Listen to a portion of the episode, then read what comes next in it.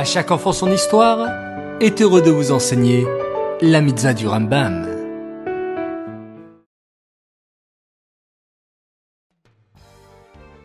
Bonjour les enfants, Bokertov, vous allez bien? Bien dormi? Bao Hashem, je suis content de vous retrouver ce matin encore pour notre étude quotidienne des mitzvot du Rambam. D'ailleurs, tu te souviens de la mitzvah que nous avons apprise hier? Eh oui, bravo, la mitzvah du vidouille.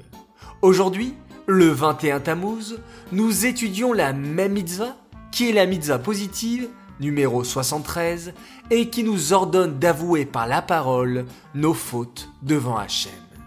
D'ailleurs, savais-tu que le fait d'avouer ses fautes fait partie du processus de Teshuvah de revenir vers Hachem après avoir fauté? En effet, pour faire Teshuvah, il faut arrêter la faute, il faut regretter son action, puis il faut avouer par la parole sa faute devant Hachem, qui est la mitzvah du vidouille que nous étudions, et enfin, quatrième étape, il ne faut plus recommencer la faute à l'avenir.